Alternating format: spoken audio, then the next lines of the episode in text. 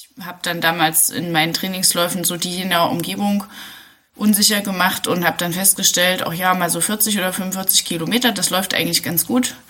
Ähm, auch ohne irgendwie was zu essen, weil, tja, wusste ich damals nicht, dass man sowas halt macht, wenn man länger unterwegs ist.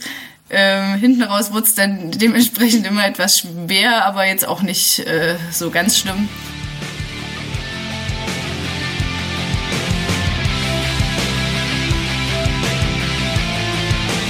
Hallo und herzlich willkommen zum Trailrunning Podcast.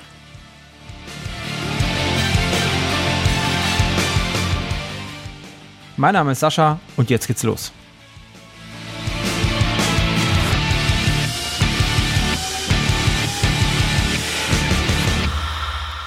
Hallo und herzlich willkommen zum Trailrunning Podcast und ich äh, freue mich heute auf meinen Gast, die Daniela Oemus. Hallo. Hallo. Hallo und guten Abend. Wie geht es dir? Wie hast du dein letztes Wochenende ähm, vollbracht? Beziehungsweise wie geht's den Beinen? Ähm, auch eigentlich geht's ganz gut. Ich hatte irgendwie schon Muskelkater oder so Verspannung in Oberschenkeln, obwohl es jetzt nicht so viele Höhenmeter waren. Also auf dem Rennsteig waren es jetzt 1300 reichlich. Ähm, sonst ist es ja eher mehr, wenn man in den Alpen unterwegs ist. Aber ich glaube, es lag ein bisschen an der Kälte. Also ich habe ja schon ähm, hinten raus, ja, vor allem an den Armen und an den Händen gefroren. Aber ich, äh, als ich dann im Ziel war mm, und dann noch so ein paar Fragen beantwortet hatte und für ein paar Fotos äh, dagestanden habe, äh, fing mir dann auch an, die Zähne zu klappern. Also wahrscheinlich ähm, war da schon auch insgesamt alles dann kalt. Und ähm, ja, ich glaube, das macht die Muskulatur nicht so gerne. Mhm.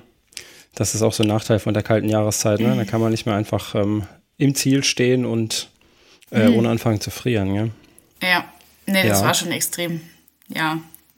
So ist das. Um das jetzt aber mal gleich ähm, aufzulösen, du warst am Wochenende, ähm, war der Rennsteig Herbstlauf. Am Rennsteig genau. kennen ja ganz viele, ne? Das ist ja mhm. so hier in Deutschland ein großer bekannter Lauf. Also der Supermarathon zum Beispiel, ne? Der Rennsteiglauf. Ähm, dem ich jetzt auch schon ein, zwei Mal, nee, einmal teilgenommen habe. Ähm, und du bist da die 30 Kilometer Strecke gelaufen? Ja, 33. 33, ja. genau, wird mit 30 hier angegeben und äh, hast sie gewonnen. Herzlichen Glückwunsch. Ja, vielen Dank. War ja sozusagen mal ein Heimspiel, auch wenn ich jetzt nicht direkt auf dem Rennsteig wohne, aber es ist ja schon ein Stück Heimat, wenn man in Thüringen wohnt, gehört der Rennsteig irgendwie dazu als Läufer mhm. für einen Läufer. Und ähm, ja, das war diesmal ja schon um den Rennsteig drumrum eine Strecke, aber es waren na, vielleicht fünf Kilometer auf dem Rennsteig und der Rest waren so kleine Wege rund um Masserberg, kann man es vielleicht sagen, und äh, mit dem Ziel, möglichst viele Höhenmeter auf diesen 33 Kilometern zusammenzukriegen. Ich glaube, das war so äh, das Ziel der Streckenwahl. Mhm.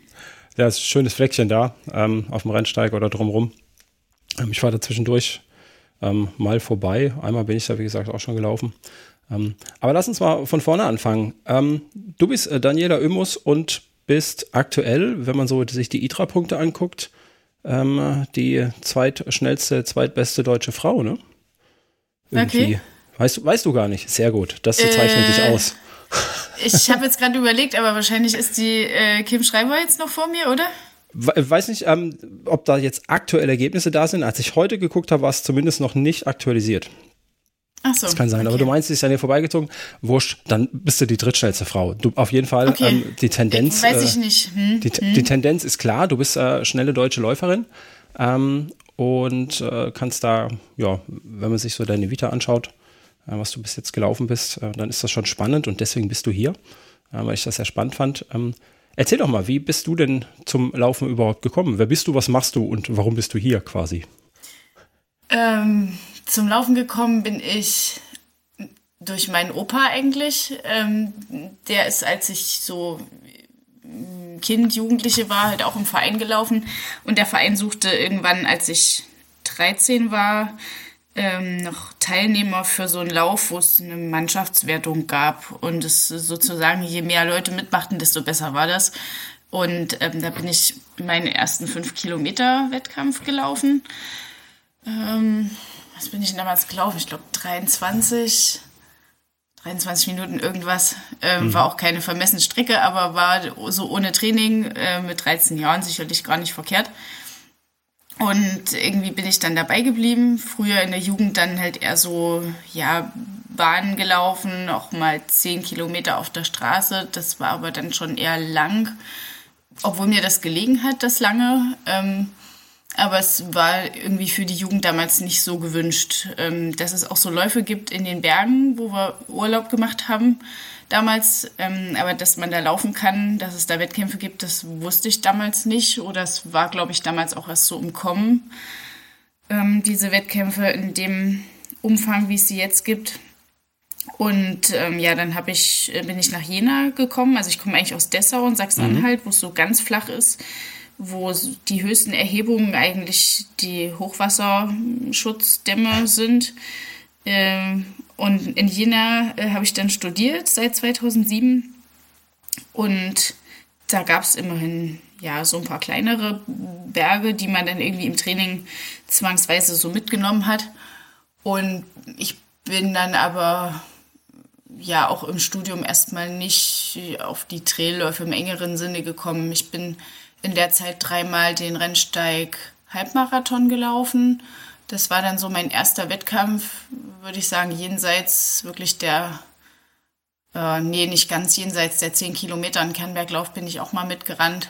Aber so äh, die erste Halbmarathonstrecke kann man sagen. Ähm, mhm. Und das war so, war ich dreimal Zweite. Ja, war jetzt nicht verkehrt. Ähm, aber jetzt sicherlich auch nicht so ganz herausragend. Ähm, ja, wobei ich irgendwie schon durch das Studium auch eingespannt war. Also die ersten zwei Jahre vom Medizinstudium sind ja eh irgendwie gefühlt nur mit, mit Lernen verbunden und ab dem dritten Jahr habe ich dann äh, nebenbei noch meine äh, Doktorarbeit geschrieben, hatte dadurch sicherlich auch nicht so sehr viel Zeit, wie man das halt sonst gehabt hätte, wenn man das jetzt hm. nicht noch nebenher gemacht hätte. Und zu diesen längeren, oder ich würde eigentlich sagen, zuerst kam so ein bisschen das Ultralaufen und dann kam das Traillaufen.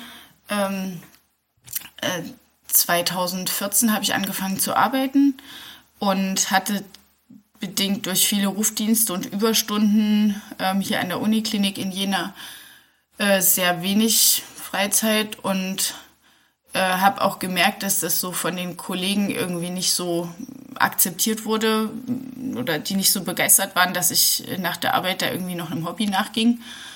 Hm. Ähm, das hat sonst keiner gemacht. Und irgendwie habe ich mir dann so gesagt, hey, ähm, diese, ich kann diesen Satz, äh, so, ein, so ein Job an der Uni lässt sich nicht mit einem zeitintensiven Hobby vereinbaren. Das, äh, das lasse ich mir irgendwie nicht bieten. Ähm, habe dann auch überlegt, ähm, ja, was ist es eigentlich, was mich am Laufen fasziniert? Und ähm, ich habe dann festgestellt, also auf der Bahn Runden zu drehen, das ist es definitiv nicht. Mhm. Ich bin seitdem auch keinen Wettkampf mehr auf der Bahn gelaufen. Training schon, äh, einfach wenn man mal was Schnelles machen will, aber ähm, ja, der Fokus lag dann eher woanders. Ich habe gesagt, ja. ich bin gern draußen. Ähm, ich habe dann damals in meinen Trainingsläufen so die in der Umgebung unsicher gemacht und habe dann festgestellt, auch ja, mal so 40 oder 45 Kilometer, das läuft eigentlich ganz gut. Ähm, auch ohne irgendwie was zu essen, weil, tja, wusste ich damals nicht, dass man sowas halt macht, wenn man länger unterwegs ist. Ähm, hinten raus wurde es dann dementsprechend immer etwas schwer, aber jetzt auch nicht äh, so ganz schlimm. Wenn ich mal ein ganzes Wochenende frei hatte, bin ich dann auch zweimal lang äh, gelaufen. Mhm. Das war auch irgendwie schön. Dann irgendwie im Sommerurlaub mal im Steinernen Meer, also die österreichische Seite quasi von Berchtesgaden, ähm, mal zehn Stunden unterwegs gewesen. Keine Ahnung, wie viel Kilometer das waren. Meine Uhr hat dann irgendwann nach sechs Stunden Schluss gemacht.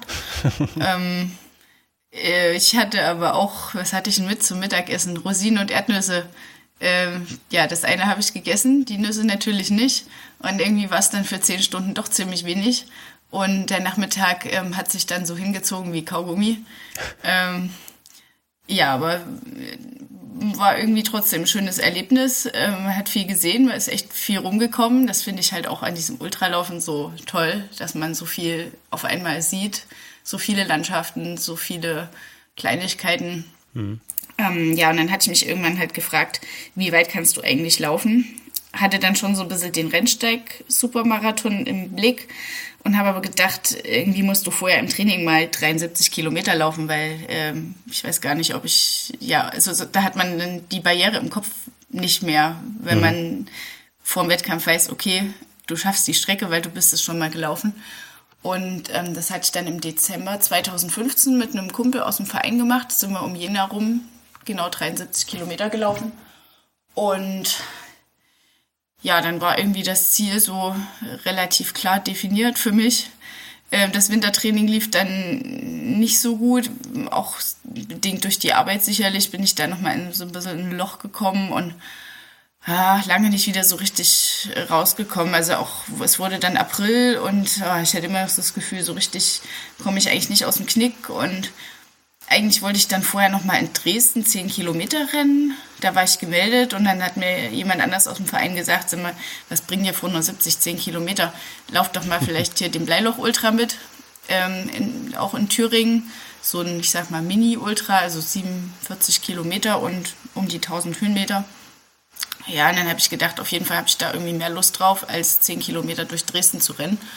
Und ähm, habe äh, mich dann kurzerhand da noch, glaube ich, nachgemeldet. Ähm, ja, und habe irgendwie gewonnen. War jetzt sicherlich nicht so das mega starke Teilnehmerfeld, aber ich habe gewonnen und ich bin vom ersten Mann ins Ziel gekommen. Hm, ähm, stark. Ja, äh, und dann hatte man irgendwie, war, ja, ich weiß nicht, war irgendwie die Form auf einmal wieder da. Und ähm, ja, beim Rennsteiglauf bin ich ja dann auch Streckenrekord gelaufen. 2016 über die 73 Kilometer. Und ja, seitdem bin ich irgendwie Ultraläufer. Das hat mich irgendwie äh, fasziniert. Ja, ähm, klingt danach. ja, irgendwann, jetzt muss ich überlegen, 2016 noch nicht, aber dann 2017 mit dem Zugspitz Ultra. Das war auch eine relativ spontane Anmeldung. Damals waren die Strecken noch nicht so schnell ähm, na, also noch nicht so schnell ausgebucht, ausgebucht ne? wie heute. Mhm. Ähm, haben wir uns da irgendwie zwei, drei Wochen vorher irgendwie angemeldet. Also mein damaliger Freund, jetzt Mann, ähm, Tobias und ich. Und ähm, sind dann dort halt die 63 Kilometer gelaufen. Ähm, ja, war auch ein sehr schönes Erlebnis. Ich kam fünf Minuten vor der Elisabeth Fladerer ins Ziel. Mhm. Die war irgendwie eine Woche oder zwei Wochen, weiß nicht genau, vorher Zehnte bei der Ultra Trail WM gewonnen. Gut, hatte sich vielleicht jetzt auch noch nicht so richtig erholt. Ich glaube, es war eine Woche vorher. Ähm, ja, aber hm. war trotzdem irgendwie, äh, ich dachte, das ist ja gar nicht so verkehrt. ähm, ja, die Erholungsphase nach diesen längeren Läufen äh, wurde dann auch irgendwie immer kürzer. Also nach dem ersten Rennsteig-Supermarathon, boah, da bin ich ja drei Wochen hier durch die Gegend gekrochen und habe gedacht, das geht ja gar nicht. ähm, ja, es ändert sich irgendwie. Also irgendwie, tja, keine Ahnung, fasst sich der Körper schon äh, ein Stück weit an.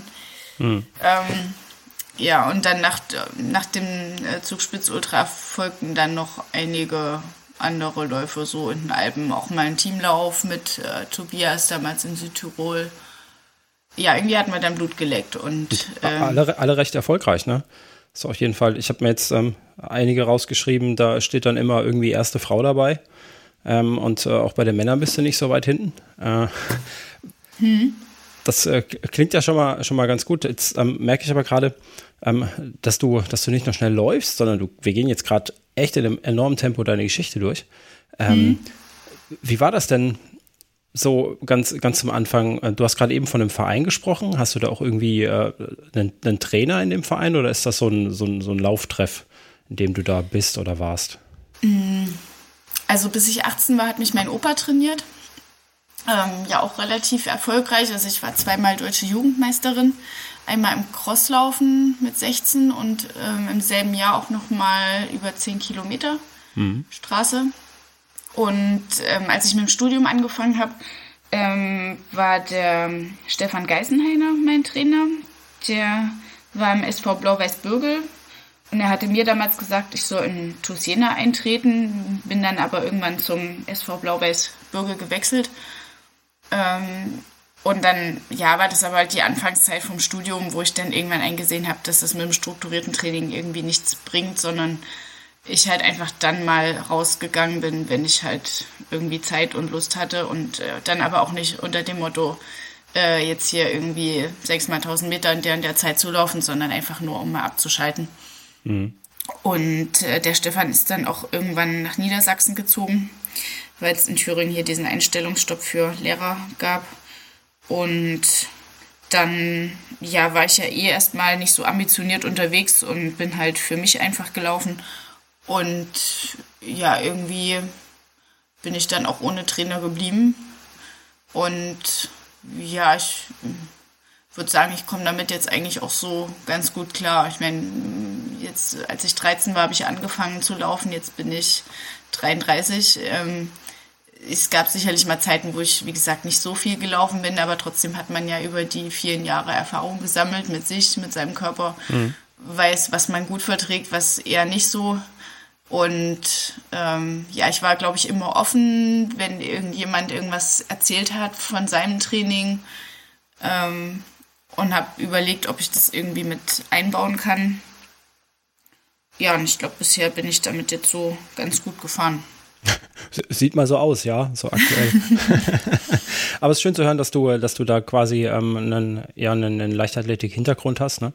Das ist ja, glaube ich, mhm. auch immer wichtig, dass ähm, also es, es, trennt sich ja, also habe ich so das Gefühl, immer so die Spreu vom Weizen zwischen denen, ähm, die, die einfach mal irgendwann mit Anfang 30 anfangen zu laufen, weil das erste Kind kommt oder die Waage 100 Kilo zeigt äh, und den mhm. Menschen, die äh, seit der Jugend dann auch irgendwie Leichtathletik machen und äh, da schon immer in den äh, strukturierten Trainingsablauf irgendwie eingebunden sind. Ne? Ja, sicherlich auch mit Ausnahmen, wenn ich jetzt an Nienke Brinkmann denke oder so. Ja. Aber das ist schon wirklich eine größere Ausnahme wahrscheinlich. Ja, genau, so Menschen gibt es immer, aber so äh, von nichts kommt nichts, sagt man ja so schön. Ne? Ich meine, mhm. das, das ja. zeigt sich im Sport ja auch ganz gut, ja. Ja. Hm. Ja, du äh, bist, äh, wie oft du Rennsteig hast du gesagt, wie oft bist du denn gelaufen? Ähm, den Supermarathon zweimal. Hm. Zweimal Streckenrekord 2016 und 2018 war ich nochmal fünf Minuten schneller. Ähm, da war ich eigentlich ein bisschen enttäuscht, weil ich mir eigentlich schon gesagt hatte, wenn ich gut drauf bin, kann das vielleicht Richtung 5 Stunden 30 auch gehen. 5 Stunden 50 bin ich ja dann nochmal gelaufen. Ähm, ja, da war ich halt einfach äh, ziemlich im Übertraining.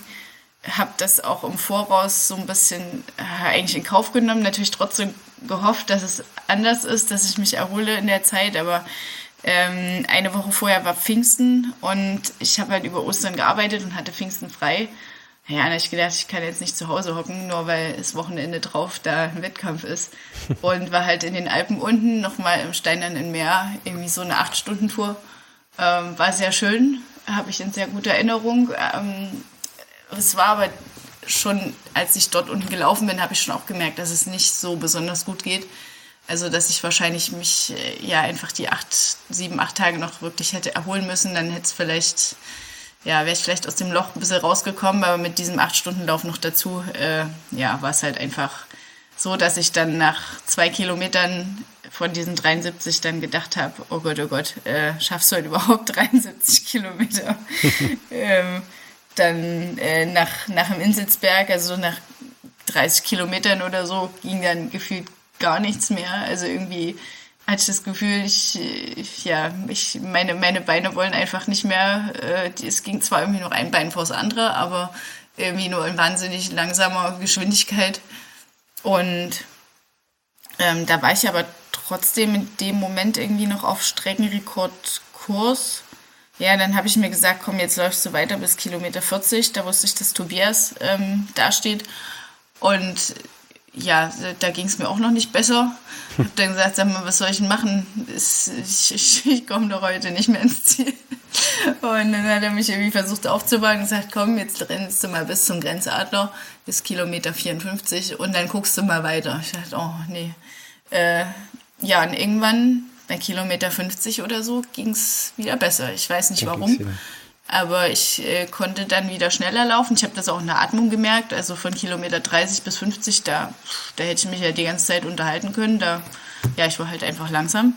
Und danach ähm, hatte ich dann aber wieder mehr zu schnaufen und ja, ging es irgendwie wieder vorwärts. Was auch immer da der Körper, der Kopf, wie auch immer bewirkt hat. Irgendjemand hat dann Schalter umgelegt. Und ja, im Nachhinein bin ich natürlich froh, ähm, dass ich da zu Ende gelaufen bin. Ähm, und es war eine sehr wertvolle Erfahrung. Also zu wissen, wenn man eigentlich von Anfang an das Gefühl hat, heute geht gar nichts, dass dann doch manchmal mehr geht, als man eigentlich denkt. Das ist äh, ganz oft so. Und ähm, ich habe jetzt gerade mal im Hintergrund ein bisschen recherchiert, weil ich den äh, Rennsteiglauf ja auch schon mal gelaufen bin und jetzt hier verzweifelt mhm. meine Medaille an meiner Wand gesucht habe, um rauszufinden, wann ich da gelaufen bin. Ja, das war 2016. 2016, ja. wir sind quasi zusammen das erste Mal einen Rennsteig gelaufen. Ah. Ähm, während du in äh, knapp unter sechs Stunden unterwegs warst. Ne? Fünf Stunden, was mhm. hast du vorher eben gesagt? 5,55. 5,55 äh, habe ich 9 Stunden 39 gebraucht. Ähm, das, ja. um das in Relation zu setzen. Ja. ja. Trotzdem ist ja egal. Muss ja nicht jeder, äh, ja, muss ja nicht jeder unter sechs Stunden rennen. Ich finde immer, wenn es Spaß macht und wenn man dabei bleibt, dann ist das doch irgendwie eine schöne Sache. Ja, das ist, ist, auch, ist auch an sich eine schöne Strecke. Gell? Ich meine, wir waren da zu dritt unterwegs und ähm, hm hatten da unseren Spaß auf dem Rennsteig. Auch wenn ich so mit der Verpflegung nicht so ganz äh, zurechtgekommen bin, mit äh, dem Haferschleim, der okay. ja total kultig sein soll, glaube ich. Ja, ich habe ähm. den aber auch noch nicht probiert. Ich habe dann halt meine Gels dabei. Ne? Ja, gut. Ähm, ap äh, apropos Gels und Haferschleim, du hast gerade eben äh, gesagt, dass du deine ersten Langläufe mit äh, Nüssen und Rosinen gelaufen bist und das Essen total unterschätzt hast. Mhm. Ähm, äh, wann hast du denn da umgedacht? Ähm, weil das ist ja doch ein bisschen äh, kontraintuitiv, dass man essen muss beim Laufen, weil man sich ja sonst ja. irgendwie den Magen voll macht oder so. Was ist denn da der ähm. große Unterschied zum Bahnlaufen? Ja, also ich weiß, als wir im Dezember 2015 diesen 73 Kilometer Trainingslauf gemacht haben, da hatte ich Gels dabei. Also da hatte ich das irgendwie schon ja, realisiert, gelesen, keine Ahnung. Ähm, also irgendwann im Laufe des Jahres 2015 ähm, habe ich das dann geändert.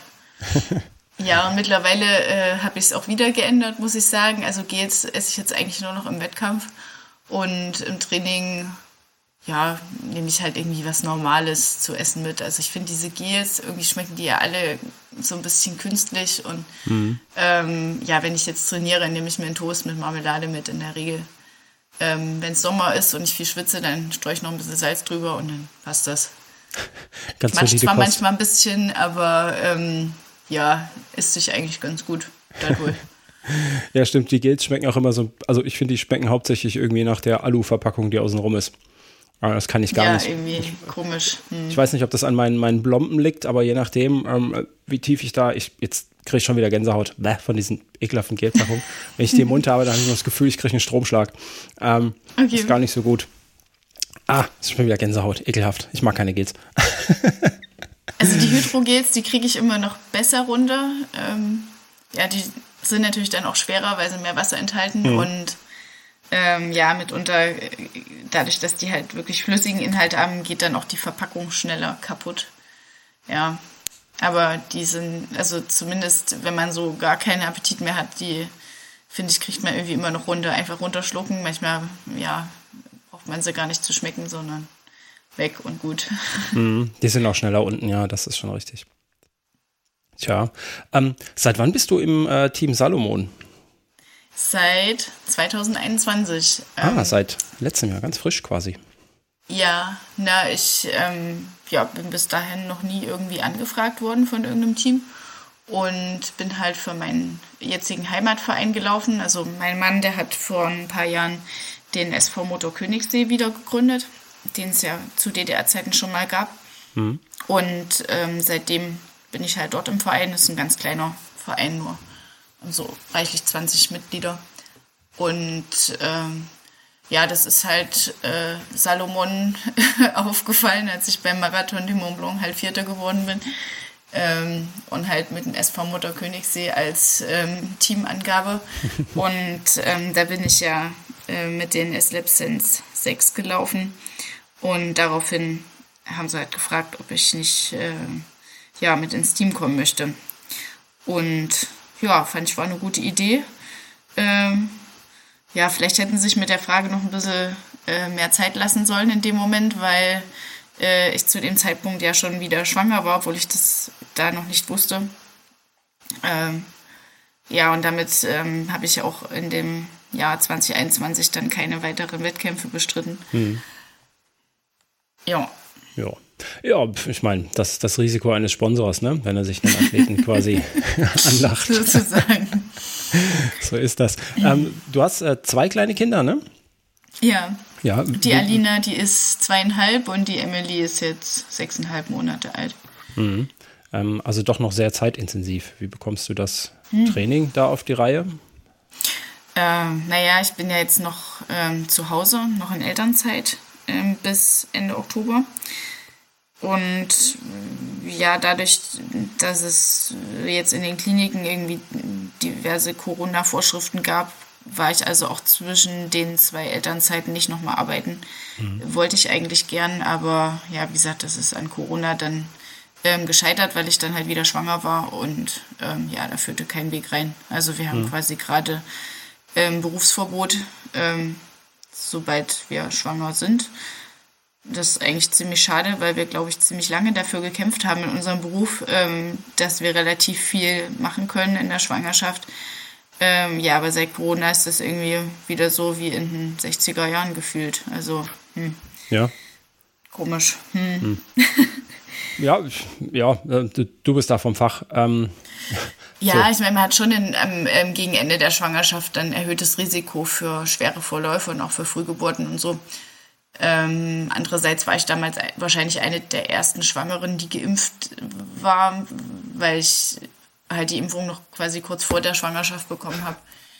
Ähm, tja. Ja.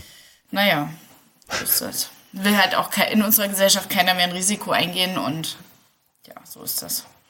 Ja, ja, das ist die Sache mit äh, der Politik und ähm, ich, ich wollte es nicht entscheiden wollen, äh, muss ich ganz mhm. ehrlich sagen. Mhm. Äh, wie du das machst, machst du es eh nur falsch. Jeder ist am Schimpfen. ja, ja. Gut, dann hattest du ja aber Zeit zum Laufen. Äh, zumindest genau. zwischen den Schwangerschaften. Das war doch auch schon mal ja. gut. Ähm, ja. Ja. Die äh, kleinste, ich weiß nicht, ist die im Kindergarten? War die zu dem Zeitpunkt im Kindergarten? Ist das ähm, bei euch da ähm, so? Nein, also die Emily, die ist jetzt noch zu Hause und die mhm. äh, ja, geben auch aus dem Kindergarten, wenn sie reichlich ein Jahr alt ist. Äh, mein Mann, der führt jetzt die Elternzeit quasi fort ab mhm. ähm, November.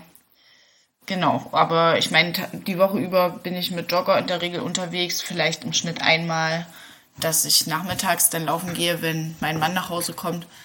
Und ähm, am Wochenende, ja, dann halt ohne Jogger. Also auch mhm. Berge dann. Okay. Ja, gut, das wäre mit ja, Jogger, Jogger, ein bisschen schwierig, gell? Ja, mal so ein paar Höhenmeter auf der Straße kann man schon machen, aber so richtig viel wird das dann nicht. Mhm. Hm. Macht, macht die Kleine das gut mit? Hat die Spaß daran? Och ja, ich würde sagen, so das erste Dreivierteljahr war es bei beiden eigentlich, also haben die das genossen. Die haben dann meistens geschlafen und haben ein bisschen rumgeguckt und ja, haben sich da, glaube ich, gerne durch die Gegend kutschieren lassen. Denn so mit einem Jahr, so kurz bevor die Alina in den Kindergarten kam, ähm, fand sie das dann nicht mehr ganz so schön.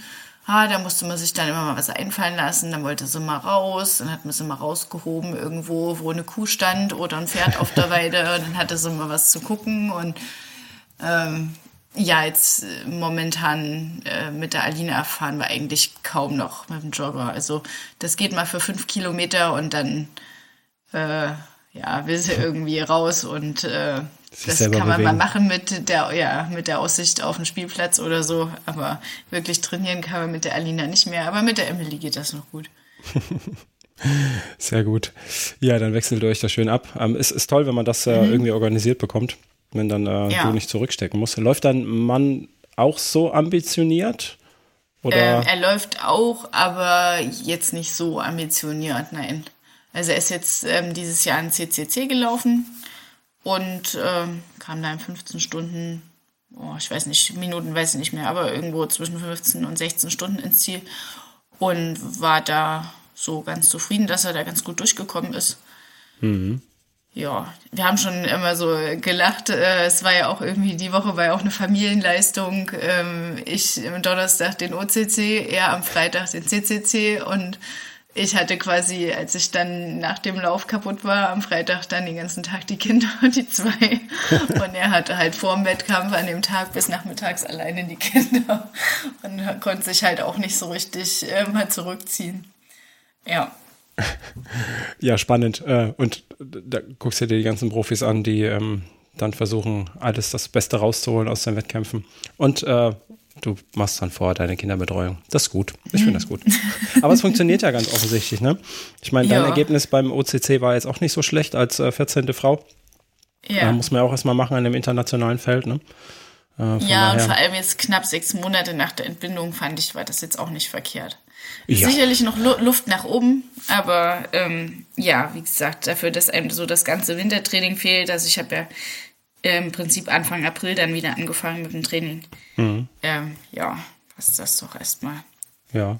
Ähm, während der Schwangerschaft hast du, hast du, hast du nichts gemacht? Also ich weiß nicht, wie weit man da laufen schon, kann. Ja, ich habe was gemacht, ähm, aber ich sag mal, wenn man sich jetzt so den Umfang oder das, die Geschwindigkeit anguckt, ähm, kann man das jetzt wahrscheinlich nicht als Training bezeichnen, obwohl es einen natürlich anstrengt. Ne? Ähm, hm. äh, ja, das Blut ist ja nicht nur für einen selber da, sondern es geht ja auch noch woanders hin.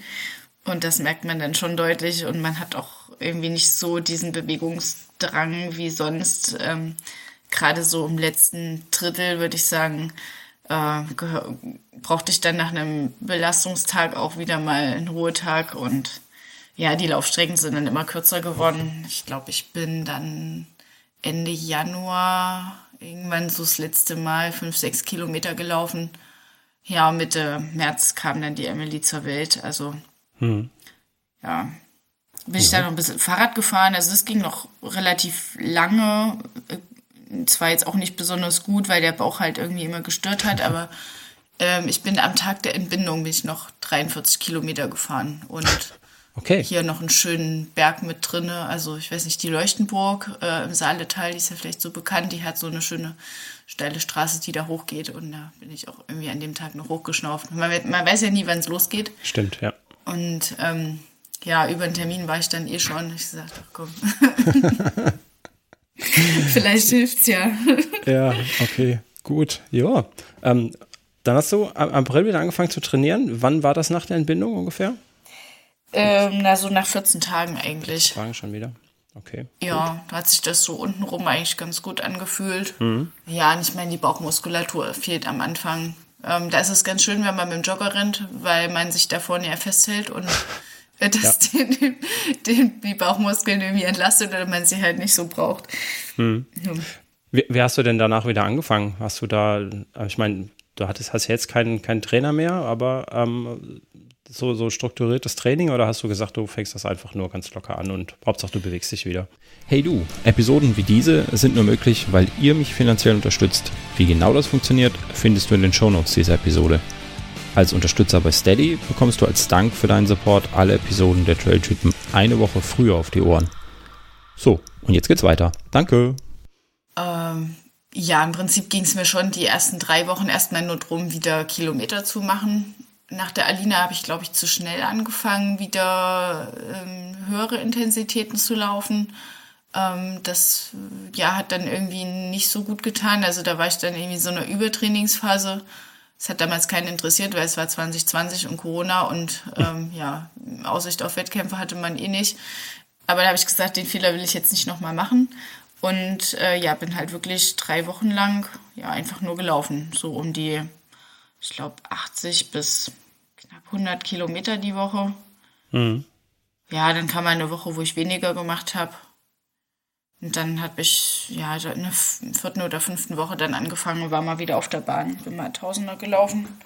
Ist auch nicht besonders schnell, aber halt auch mal einfach ein anderes Tempo wieder. Hm, den Reiz mal setzen, ne? Ja. Ja. Okay, gut. Das klingt doch gut. Mhm. Ja. Hat sich ja dann auch äh, ausgezahlt dieses Jahr, ne? So, wenn man sich die Ergebnisse mhm. anguckt, äh, lief gar nicht so schlecht bis jetzt. Ähm, jetzt no. mit, mit äh, ist das jetzt dein Abschluss? Nee, der Abschluss war es nicht, hast du gerade gesagt, sondern du gehst ja zum Finale der, der Golden Trail Series, ne? Ja. Ähm, und das ist dann aber dein Finale oder hast du da noch irgendwas geplant für dieses Jahr? Nein, für dieses Jahr erstmal nicht. Wie gesagt, im November würde ich dann erstmal Pause machen und ja, ab Dezember dann wieder ähm, anfangen, ja, auch erstmal Grundlage legen. Ich muss mal gucken, wie das jetzt wird mit Arbeit und Kindern und Laufen. Ja, ich hoffe ja, dass ich irgendwie da im nächsten Jahr noch so ein bisschen weitermachen kann. Aber ja, ich, wenn man dann irgendwie merkt über den Winter, dass es nicht funktioniert, dann ja, ist es halt so. Aber ich würde mal gucken, dass ich im Frühjahr vielleicht einen flachen Marathon renne. Einfach, dass man das, den Winter über ein Ziel hat und sagt, okay, mhm. man macht jetzt einfach mal ein bisschen Schnelligkeit wieder. Ähm, und dann halt im Frühjahr wieder anfange, die Berge und die Höhenmeter mit einzubauen. Das wäre so mein Plan. Hast du die in deinem äh, Trainingsgebiet? Ich kenne kenn die Topografie bei dir nicht. Kannst du da richtig Berge trainieren oder musst du da irgendwie weit verfahren? Ähm, naja, also ich sag mal jetzt 1000 Höhenmeter am Stück äh, sind sehr weit weg, aber mhm. so bis knapp 200 ähm, kommt man in Jena äh, ganz gut hin. Ja, und dann halt mehrfach. Ähm, mhm. Da findet man schon auch steile Anstiege, wenn man ein bisschen sucht. Ähm, ich habe da so meine zwei, drei Lieblingsberge, wo ich halt dann öfter hoch und runter renn. Und ja, dann müsste man im Frühjahr irgendwie vielleicht zwei, dreimal irgendwo, vielleicht ein Wochenende einfach nur in die Alpen runterfahren, um einfach mal so ein längeres Stück bergab zu rennen. Weil das ist irgendwie dann doch noch anders. Also ich habe das dieses Jahr ja auch wieder gemerkt, da hatte ich hier in Jena öfter mal so eine Einheit mit 1000 Höhenmetern halt äh, gemacht. Und dann war ich zwei Monate nach der Entbindung im Chiemgau, mal eine Woche und äh, dort mal 1000 Höhenmeter am Stück dann bergab rennen. Boah, mhm. das äh, ist halt was ganz anderes. Das kann man irgendwie nicht simulieren, auch wenn ich hier die Berge dann immer schnell runterrenne. Aber ja, das ist halt einfach was anderes. Aber hm. das Gute ist dann halt, ähm, es reicht wirklich relativ wenig, relativ wenige Tage ähm, wo man mal so einen längeren ähm, Abstieg am Stück macht und das hält dann relativ lange vor. Mhm. Ähm, äh, mit was hattest du am meisten zu kämpfen bei deinen ersten 1000 Metern äh, Downhill? Mit den Oberschenkeln oder mit der ja, fehlenden? Ja, okay. nee, Oberschenkel. Okay. Ja. Das ist halt das Flachländerproblem. Ja, das stimmt wohl, genau. Bergauf kann man immer ganz gut trainieren oder da kann man viel ja, mit, mit genau, das, machen. Ne? Ja, ne? ja, das ging mhm. eigentlich ganz gut, ja. No. Ja, äh, bergab äh, tut man sich doch auch recht schnell weh, hm. wenn es zu lang wird. Ja. ja. Das finde find ich immer ganz fies. Ne? Bergauf kannst du schön langsam gehen, dann machst du eben Pause und dann ist gut, ne? ähm, wenn es dann unbedingt sein muss. Aber bergab, wenn, wenn der erstmal wirklich jeder Schritt, der weh tut, dann wird es auch mit langsam Laufen irgendwie nicht angenehmer, habe ich so das Gefühl. Ja, ja, ja, also ja, irgendwann wird es dann ganz eklig. Ne? Ich bin ja 2020 mal so knapp 100 Kilometer gelaufen beim Swiss Peaks. Das war auch ein halbes Jahr nach Alinas Geburt. Und ähm, ja, ich hatte damals noch mit dem Knie bedingt durch die Schwangerschaft äh, Probleme. Also ich hatte, als ich Kind war, eine Wachstumsstörung, dort wo die ähm, Patellasehne ansetzt. Mhm. Und dann war da eigentlich Ruhe. Also als ich mit 13 dann mit dem Laufen angefangen habe, war das Knie eigentlich wieder okay. Hab halt nur einen Hückel da unten, unten drunter. Und ähm, in der ersten Schwangerschaft fing das aber wieder an und hat wieder wehgetan. Und dann habe ich gedacht, nach der Schwangerschaft ist es weg. Ähm, aber das blieb noch so neun, zehn, elf Monate ungefähr. Und das heißt, mit dem Schnellbergablaufen, das ging gar nicht. Das hat halt wehgetan. Und ja, dann bin ich den Swiss Peaks da gelaufen mit reichlich 6000 Meter Downhill. Und das war dann halt am Ende, also ich wollte ihn halt unbedingt finishen, weil ich ähm, eigentlich damals mich noch für ein UTMB 2021 qualifizieren wollte. Und ja, das war aber dann am Ende so, ähm, ich bin dann mit Stöcken dann bergab gegangen, aber ähm, dann auch mit, also auf einer Straße, einer Schotterstraße, wo man wahrscheinlich eigentlich mit vier, viereinhalb Minuten auf einen Kilometer hätte laufen können, weil ich habe ich dann irgendwie zwölf bis 14 Minuten auf okay. einen Kilometer gebraucht und habe auch ab und zu einfach mal angehalten, weil es so gar nicht mehr ging. Also eher Bergauf-Tempo, ne, äh, anstatt bergab, ja. Ja, nee, da war ich bergauf schneller als bergab zum Schluss. Okay. Also das war, äh, ja, naja. Mhm. Mhm. Na Aber so weit wollte ich es nicht nochmal treiben. das war, das hat irgendwie gereicht damals. Da habe ich gesagt, mhm. wenn dann irgendwie mal noch besser vorbereiten. Ähm, wie bereitest du dich davor? Machst du auch ähm, also nur Laufen oder auch so, so Alternativsportarten? Das verhasst ja Stabi-Training und so, was, was wir Läufer, glaube ich, nicht so mhm. gerne mögen. Ja, so Alternativsportarten überlege ich gerade mal ein bisschen Radfahren, aber jetzt auch mehr so im Alltag, glaube ich, so die, die Strecken, die man da zurücklegt, jetzt zum Kindergarten hm. oder mal zum Kinderarzt, die zehn Kilometer und Zähne wieder zurück, halt mit Anhänger dann. Ähm, Radfahren hatte ich in der Schwangerschaft halt viel gemacht, aber sonst mache ich es nicht ganz so gerne. Wenn ich jetzt wieder arbeiten fahre, vielleicht ab und zu mal die 32 Kilometer auf Arbeit und zurück. Aber sonst schon eigentlich eher laufen. Hm. Und äh, ja, Kraftstabi für den Rumpf mache ich. Ähm, und seit 2021 auch Krafttraining für ja, fürs Bergauf- und Bergablaufen letzten Endes. Hm. Was machst du da für Übungen? Ja. Ach, ich habe ähm, über den Transgran Canaria, äh, wo ich bei Kilometer 90 ausgestiegen bin, genau an der gleichen Stelle wie die Ragnar Debatz. Ähm, da hatte ich dann mit ihr Kontakt, weil wir sie nach Hause gefahren haben. Und äh, sie hat mir einen Kontakt hergestellt zu ihrem Physiotherapeuten, dem Albert Carrère. Mhm. Und der äh, hat, macht da jede Woche so ein Programm, also nimmt sich selber auf äh, per auf Video, wie er da halt bestimmte Übungen macht. Ähm, und das kann man dann quasi in Echtzeit mitmachen. Ähm, ja, das sind halt, wie gesagt, ein paar Sachen für die Bauchmuskulatur und dann viel auch mit Gewichten und ähm, ich sag mal Kniebeuge in allen Variationen. Ähm, Seitstützen und also auch was für die ähm, Hüftabduktoren. Ähm, das ist ja, glaube ich, verletzungspräventiv bei Frauen nachgewiesen, äh, wenn man die trainiert, dass es gut ist. Mhm. Ja, das sind dann so 50, 55 Minuten. Ja, und mittlerweile ähm, kann ich am Tag danach tatsächlich auch wieder bergauf laufen. Am Anfang ging es gar nicht. No. Dann merkt man ja den Fortschritt, das ist schon mal gut. Ja, no. ja, äh, ich, ich mache selber leider gar kein Krafttraining und immer wenn ich es tue, dann ist genau das, was du gerade sagst, dann bin ich am nächsten Tag und am übernächsten Tag ähm, dann so, so zerstört, dass ich ähm, dann denke, Mist, jetzt hast du zweimal aussetzen mit, müssen mit Laufen, so gut kann dieses Krafttraining da doch nicht sein.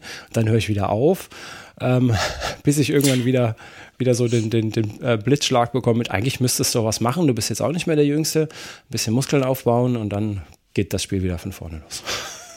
naja, ich sag mal, man kann ja an dem Tag, wo man das Krafttraining gemacht, habe ich dann meistens irgendwie fünf oder zehn Kilometer vorher gemacht. Flach halt einfach. Ähm, ja, gut, und der Tag danach äh, kann man, da kann man vielleicht dann mal entweder einen Ruhetag planen oder man macht halt wirklich einfach locker und was Flaches. Oder man nimmt es halt einfach in Kauf, dass man schlecht bergauf kommt. Ist halt so. Und äh, ja, ist auch Training. ist ja egal. Mhm, ja. Ja, Krafttraining sollte man viel öfter machen. So in die Allgemeinheit gesprochen. Ich schreibe es mir auch jedes Mal wieder auf. Naja, vielleicht diesen Winter, wenn es schon letztens nicht funktioniert hat. ähm, was, was magst du denn auf dem, auf dem Trail am liebsten? Magst du es eher so technisch oder magst du es magst schnell? Was ist so deine, deine Stärke? Hm. Tja, also ich glaube, ich bin so im Flachen relativ schnell, bedingt dadurch, dass ich das halt früher viel gemacht habe. Ähm, das heißt, das laufe ich schon eigentlich ganz gerne auch, wenn man mal so einen Weg hat, wo man richtig die Beine lang machen kann. Andererseits äh, mag ich eigentlich auch gern so, sag mal, Klettereien. Also so eher vom, vom Bergsteigen, solche so Gelände, so bis Klettern zwei, wo man so ohne Seil halt so lang klettert, das finde ich schön. Also mhm. es macht mir auch viel Spaß und ähm, ich glaube, da habe ich auch im Wettkampf schon öfter mal Leute überholt. So mm, auf so Abschnitten, wo man mal die Hände mitgebrauchen muss und so, das macht mir eigentlich auch Spaß. Ja, also so ein bisschen was von beidem. Ja, auf jeden Fall mag ich gerne Aussicht. Äh, ja, also ich bin mal einen Käufelskopf Ultra gelaufen, das ist irgendwo zwischen Kaiserslautern und Trier gewesen. Mhm. Und da war man halt im Prinzip nur im Wald. Es ging 200 Höhenmeter hoch im Wald und daneben wieder runter und wieder hoch und wieder runter. Dass man mal irgendwas gesehen hat, das war ganz selten. Da habe ich gedacht, ach nein, das brauchst du nicht nochmal. also so wie das in den Alpen ist, dass man dann irgendwo oben ist und äh, ja doch mal ein bisschen die Aussicht genießen kann. Das finde ich schon schön. Ja, der, ich äh, bin selber noch nicht gelaufen, den, äh, den Kut, aber der, ähm, der Erik ist ja da auch für bekannt, dass er ähm, sehr, ich will nicht sagen sinnlose Streckenverläufe macht, aber so wie du sagst, da wo es gerade hochgeht, gehst du auch quasi direkt wieder runter, um dann wieder mhm. hochzulaufen, äh, möglichst viele Höhenmeter auf möglichst äh, wenig Berg zu verteilen. Da ist, ja. äh, da ist der Kut ja auch bekannt für irgendwie, ja, das stimmt schon. Mhm. Ja, ähm, ich habe entdeckt, du hast äh, 2020 ähm, noch einen Ausflug äh, in die Backyard-Szene gemacht. Ach Wie kam ja, das denn? Ja. Ähm, 2020 war ja nun das Jahr, wo irgendwie kein Wettkampf so richtig stattfand. Und wie gesagt, ich hatte damals eigentlich noch das Ziel, 2021 den UTMB zu laufen. Hatte als Qualifikation einmal ähm, den Swiss Peaks 90 und brauchte halt nochmal fünf ITRA-Punkte. Und das war irgendwie dann so das einzige Machbare, was äh, noch übrig blieb.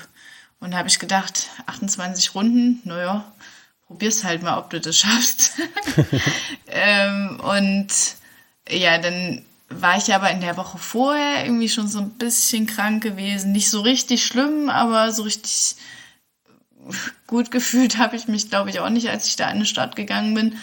Und ähm, ja, ich hatte dann unterwegs irgendwie sowas wie ich würde mal sagen, Gliederschmerzen. Also das war ja eine Strecke, die, da ging es mal ein bisschen wellig, kleines mhm. bisschen hoch, ein bisschen runter, aber jetzt nicht viel. Und ich hatte dann irgendwann solche Schmerzen in den Oberschenkeln, ich, es ging gar nicht mehr. Mal ganz davon abgesehen, dass mir dann halt in den Pausen auch immer kalt geworden ist. ähm, weil es war wirklich Mistwetter. Und ähm, ja, aber mit den, mit den Beinen, also ich weiß nicht, ich hätte dann wahrscheinlich irgendwie noch gehen können oder so, aber es äh, ging wirklich nicht mehr. Und äh, da bin ich dann nach neun Runden oder so bin ich dann raus. Ähm, ja, vielleicht hätte ich auch noch drei geschafft, aber jedenfalls keine 28.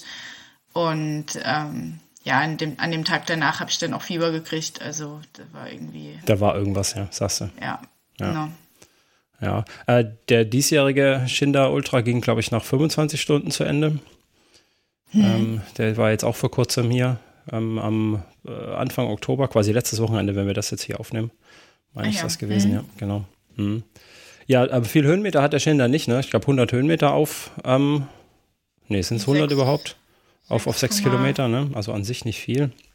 Nee, es war wirklich mhm. eher so ein bisschen, ja, halt wellig durch den Wald. Ja. Mhm. Summiert aber das ist halt auch so ein, so ein Punkt, ähm, ja, so ähnlich wie beim Kolbitzkopf Ultra, wo ich mal so denke, was soll das hier? Ja. 20 Mal die gleiche Runde. Ist also, also nicht dein Format, nicht, ja? Eigentlich nicht so. Also wenn man jetzt nicht sagt, okay, ich brauche jetzt hier fünf ITRA-Punkte, äh, nee, ähm, dann würde ich, glaube ich, lieber irgendwas anderes machen, wenn ich die Wahl habe. Lass das mal nicht den Alex hören, den Alex Holl. Äh, Grüße hier, Alex, an dich äh, an der Stelle. nee, alles gut. ja, okay, dann werden wir dich nicht mehr sehen bei einem äh, Backyard. Wahrscheinlich erstmal nicht. Es sei denn, äh, ja, keine Ahnung, es gibt ja immer mal so Sachen im Leben, die halt einfach so kommen, wie sie kommen. Ich habe schon damals gedacht, wenn das Wetter wenigstens schön wäre, wenn es wenigstens warm wäre und ach, man sich dann auch mit den Leuten mal unterhalten kann. So war ja auch die Turnhalle gesperrt wegen Corona. Ne? Das mussten mhm. ja dann alle ihre Pause draußen ver verbringen in, weiß ich nicht, 10 Grad oder weniger und dann noch mit Regen und Sturm dazu. Also das war irgendwie nicht so der Spaßfaktor. Hm. Hm. Dieses Jahr war das Wetter aber auch nicht besser. Von daher ist das, glaube ich, ist das, glaube ich, dein Retter halt einfach so, da ist einfach Sauwetter, wenn der Schänder ist. Ja. ja. hm. ja ähm, jetzt steht ja bald das Finale von der Golden Trail Series an. Ähm, mhm. Wie sieht jetzt deine Vorbereitung da noch aus? Die letzten Auch na, momentan Tage? bin ich erstmal noch so ein bisschen in der Erholungsphase vom letzten Wochenende. ist ja jetzt noch keine Woche her. Ja, mal sehen noch mal ein bisschen ähm, hier ein paar Höhenmeter aneinander rein, denn es sind ja fünf Tage auf Madeira, fünf Tage hintereinander. Mhm. Ähm, mit, ich glaube, bis zu 2100 Höhenmetern, wenn ich das richtig in Erinnerung habe, an einem Tag. Ist jetzt nicht immer so viel, aber ähm, in Summe ja schon ganz schön viel. Deswegen, wie gesagt, würde ich mal gucken, dass ich hier mal noch ein paar Tage Höhenmeter mache, ähm, damit die Oberschenkel noch mal irgendwie was zu tun kriegen. Und ja, ansonsten jetzt nicht mehr so viel. So viel Zeit ist es ja jetzt nicht mehr. Mhm. Was ich in deiner Liste gar nicht sehe, ist äh, ein Etappenlauf. Ne? Das ist ja im Prinzip ein Etappenlauf da mhm. auf Madeira. Mhm. Ähm, genau. Hast du dich da vorher schon mal irgendwie drauf vorbereitet? Ähm, Etappenlauf, mh, hm, zumindest jetzt kein Wettkampf. Also was wir öfter mal im Urlaub gemacht haben, dass wir halt mehrere Tage hintereinander ähm, laufen, Bergsteigen waren, wie auch immer. Hm. Ähm, das schon. Äh, ja, aber wie gesagt, Wettkampf bisher noch nicht. Okay, dann wünsche ich dir da mal viel Spaß. Ähm, ja, das landschaftlich Dank. soll ja auch toll sein, habe ich gehört. Ja, ich denke auch. Ist mal was anderes. Wir waren letztes Jahr schon mal dort und hm. ähm, ich habe mal so grob geguckt, also ich denke schon, es sind ein paar ganz schöne Stellen dabei. Was erwartest du für Temperaturen Ende Oktober auf Madeira? Wie ist, ist das Wetter da? Also wir waren letztes Jahr im Dezember da. Ähm, das steht und fällt halt damit, wo man auf der Insel ist. Also im Süden war es so warm im Dezember, dass man boah, eigentlich wahrscheinlich dann am liebsten im Top und kurze Hose gelaufen wäre. Und oben auf dem höchsten Punkt und in der Umgebung von dort ja, hatte man halt auch mal 5 Grad und Regen und Sturm. Also so von bis hm. wahrscheinlich. Hm. Der Norden ja. eher nass und kalt und der Süden halt eher warm. Hm. Okay. Jetzt hast du ja auch einen guten Sponsor, der ausreichend Klamotten für jede Wetterverhältnisse hat. no. Bis die großen Koffer mitnehmen, dann passt das schon. no, mach ich. Sehr gut. Ja, ähm, ich würde langsam auf die äh, Schlussgerade abbiegen mhm. und äh, hätte dann noch äh, drei Fragen für dich, meine drei Standard-Schlussfragen für meine mhm. Äh, Gäste. Und ähm, zwar die erste wäre, wie motivierst du dich, wenn es unterwegs mal schwierig wird, egal ob Training oder Wettkampf? Tja, muss mal überlegen, es gibt ja immer so ganz viele verschiedene Sachen. Ähm, ja, erstmal fand ich jetzt für diesen Sommer äh, sehr schön den Spruch von Kilian Jornet. Ähm, du bist nicht hier, weil du hier sein musst, sondern weil du hier sein willst. ja. Ähm, das ist irgendwie sowas, was so ein bisschen Druck vielleicht auch von einem selber nimmt. Oder wo man sagt, hey, ähm, eigentlich, ja, wolltest du hierher und komm, jetzt mach das zu Ende. Und ja, ansonsten gucken wir halt erstmal, ja, vielleicht woran es liegt. Manchmal liegt es ja doch am wenig Essen, wenig Trinken. Vielleicht kann man da irgendwas optimieren. Ähm, ja, und äh, dann auch, das machen glaube ich auch viele, irgendwie sich so Zwischenpunkte setzen, wo man sagt, ah komm, den Berg gehst du jetzt hoch und dann geht es erstmal wieder runter und äh, oben wird es ein bisschen kühler und ähm, dann kommt eine Verpflegung, also dass man die Strecke halt irgendwie so in ähm, irgendwie in Etappen zerlegt und nicht äh, denkt von hier auf jetzt, ich ähm, ja, ich habe jetzt noch so und so viele Kilometer bis zum Ziel. Hm. Ähm, manchmal, wenn man einfach, sage ich mal, vielleicht Langeweile hat, weil die Umgebung trist ist oder so, dann ähm, hilft auch Musik. Ähm, den letzten Anstieg jetzt beim OCC hatte ich dann auch Musik gehört. Da hatte ich aber dann echt schon Probleme, die Dinger ins Ohr zu kriegen.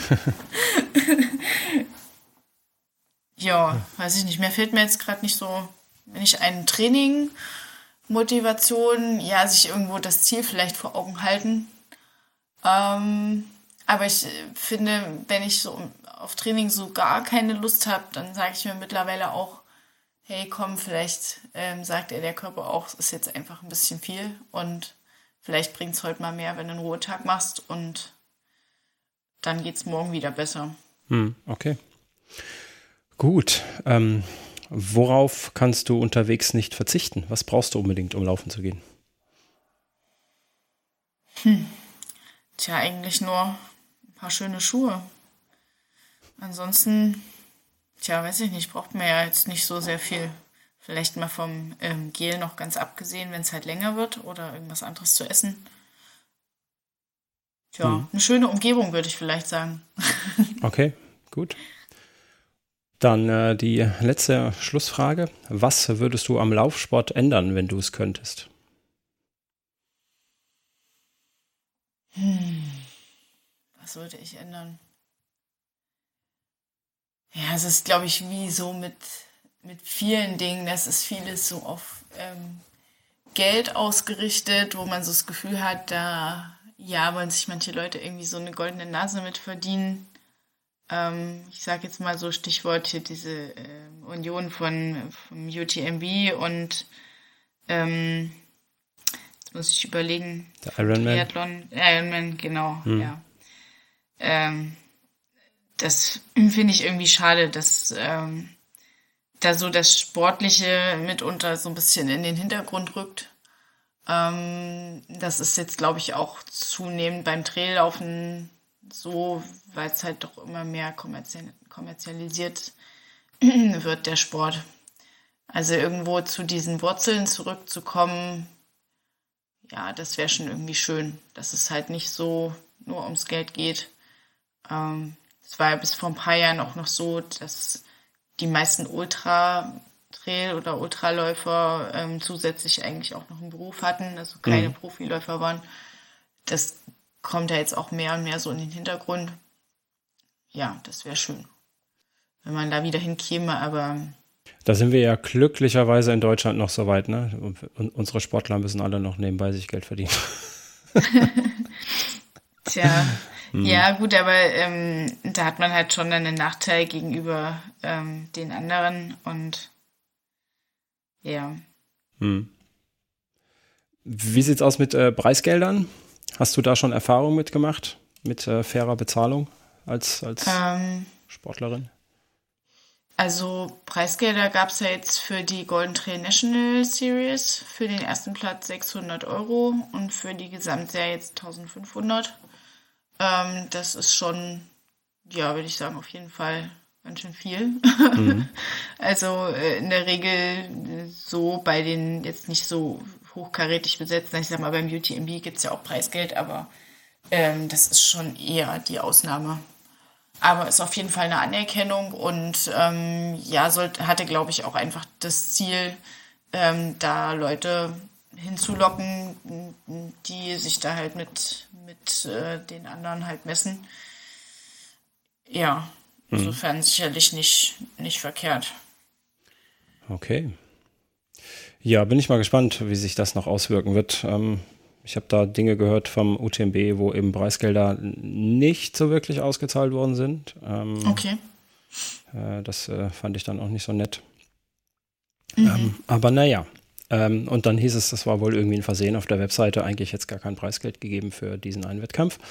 Ähm, äh, ja, okay. naja, äh, ungeschickt, aber gut. Na, dass so es für ein TDS keinen gibt, das ähm, wusste ich eigentlich, oder das, weiß ich nicht, ist ja irgendwie bekannt, irgendwie, dass der, dass der TDS auch nicht den Stellenwert hat wie alle anderen mhm. Läufe. Ja. Ähm, ich weiß, da hatte sich dieses Jahr auch jemand drüber mokiert, äh, dass es da halt kein Preisgeld gibt, aber ja, ist halt so, ne? Hm. Ja. Habe ich, mir, hab ich mir so gedacht, ne? Ist halt so, also man weiß das ja vorher und ja. Ja, gut, jetzt ist die UTMB-Seite, glaube ich, äh, was Kommunikation angeht, ähm, ein wahres Desaster. Muss ich mal sagen, da findet man nie irgendwas, ja, habe ich so das Gefühl. Ja, ja, okay. naja, gut, anderes Thema. Ähm, hm. Das äh, kann man mal an einer anderen Stelle besprechen. gut, gut. Ähm, ja, ich wäre durch mit meinen Fragen. Ich ähm, fand das ein äh, tolles Gespräch, viel erfahren über dich und ähm, ja. würde jetzt äh, sagen, dass du noch einmal die Chance hast, äh, den Leuten zu sagen, wo sie dir folgen können, wenn du möchtest, ähm, wie sie dich nachverfolgen können und äh, ja. Ja, ich bin ähm, auf Instagram zu finden unter meinem ganz normalen Namen, Daniela-Ömus. Und auf Facebook, jetzt muss ich noch mal kurz gucken. Ja, ganz normal der Name Daniela, Leerzeichen Ömus. Na, und bei Strava bin ich auch. Wobei ich da nicht alle annehme auf Strava. Also zumindest äh, niemanden, hm. der jetzt selber von sich ähm, nichts preisgibt sozusagen. Also wenn jemand selber keine Einheiten hochlädt, dann denke ich mir auch, nö, das muss jetzt nicht sein. Nee, ist ja auch, finde ich, ne? ja. Ja. und es ist jetzt, finde ich, auch ziemlich viel so an Informationen, was man preisgibt, wo man wann rennt. Mhm. Ja, sollte man sich vielleicht schon überlegen, ob das jetzt ja alle wissen sollten oder nicht. Das stimmt. No. Okay. Dann alle Links packen wir auch in die Show Notes.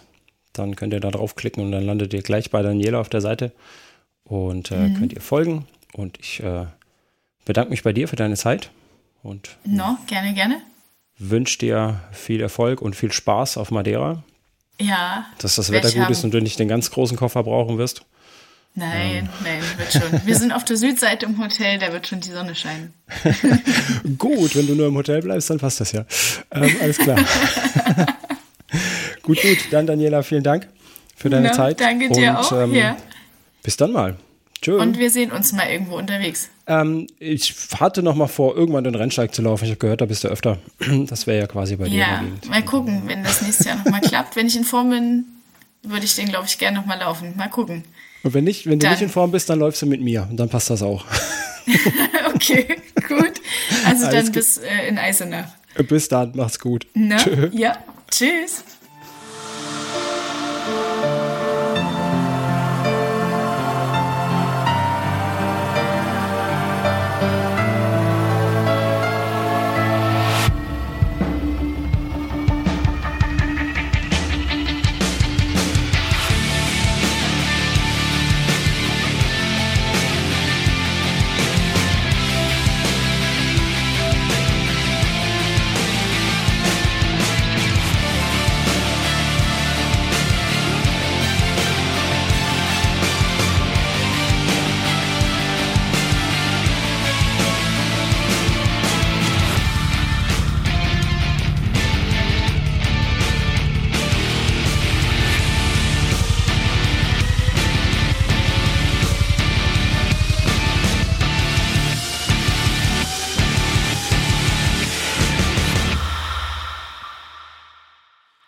Ich bin's nochmal, Sascha. Wie du weißt, ist der Trailrunning Podcast kostenfrei und er wird's auch immer bleiben, versprochen.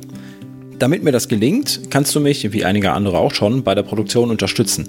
Dafür schon mal ein dickes Dankeschön an euch da draußen. Das geht ganz einfach, zum Beispiel durch einen Dauerauftrag, per Steady oder per PayPal. Wie genau du mich unterstützen kannst, findest du unter trailrunnerstock.de slash supporter. Wenn du Fragen oder Anregungen zum Podcast oder auch gerne zum Blog hast, dann schick mir einfach eine E-Mail an info@trailrunnerstock.de. Und wenn du einfach nur ein bisschen mein Ego streicheln möchtest, dann bewerte doch den Podcast auf iTunes oder irgendeiner anderen Plattform, die dir diese Möglichkeit bietet. Vielen Dank. Tschüss.